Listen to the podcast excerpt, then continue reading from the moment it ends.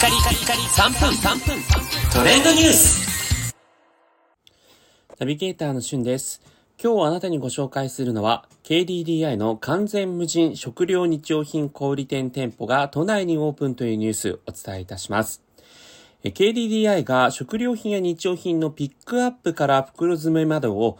ロボットが行う完全無人の店舗を渋谷のえー、渋谷モディという建物があるんですが、そちらにある au 店舗に併設する形でオープンいたしました。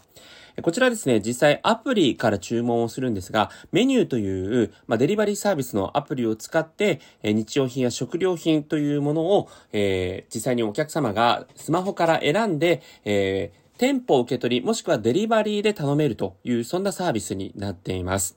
で、実際ですね、こちらも完全無人となっておりますので、えー、商品を、まあ、その倉庫といいますか、えー、商品を置いてあるところにはこう人が入れないんですが、そこにロボットアームが、えー、注文された商品をピックアップして、えー、最後に袋に詰めてお渡しするという完全無人でピックアップから袋詰めまでできるということなんですね。で、現在取り扱っている商品としては、えー、ローソンやコストコの商品およそ70個ぐらいを取り扱っているということなんですが、まあ、今後パートナー企業とかを増やして500個ぐらい。まあ、500個というとね、かなりまあ、あの、コンビニほどまではもちろんいかないんですけど、えー、かなりの食料品や、えー、日用品を取り扱うことになるのかなということで、このサービスを通して KDDI としては、労働人口減少という社会課題に貢献していきたいということだそうです。ね、このニュース来て、まあ、いよいよ、あの、都内のね、渋谷という、まあ、一等地のところにもそんな店舗ができたかというところなんですが、利用者としてはですね、まあ、その場で店舗で受け取りもできますので、アプリでその場で注文をして、およそ3 3分ほど待つと、えー、その場で袋詰めにされたものをこう、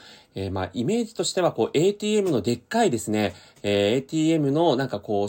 えー、お札を入れる、あの受け取り口が、まあ、商品をこう受け取れるようなでっかい、えー、口になって、まあ、暗証番号なんですかね。そういったもの、あの、商品番号等を打ち込むと、えー、ウィーンと扉が開いて商品を受け取れるというような仕様になっているようです。まあ、これによってね、実際に例えばコンビニとかですと、えー、商品の品出しも人手が必要ですし、まあ、それから、あの、実際にこう、お客様がお買い物をしなければいけないスペース等も必要ですが、これはあくまでこう商品を、えー、倉庫として、まあ、在庫として置くだけでロボットがアームで取るということなんで、まあ、商品スペースの確保みたいな部分のところも、えー、人がね、そこで買い物するというスペースがいらない分、省エネできるのかなというところがありまして、都内の一等地でもこういった店舗が今後広がっていくのかどうなのかというところですね。それではまたお会いしましょう。Have a nice day!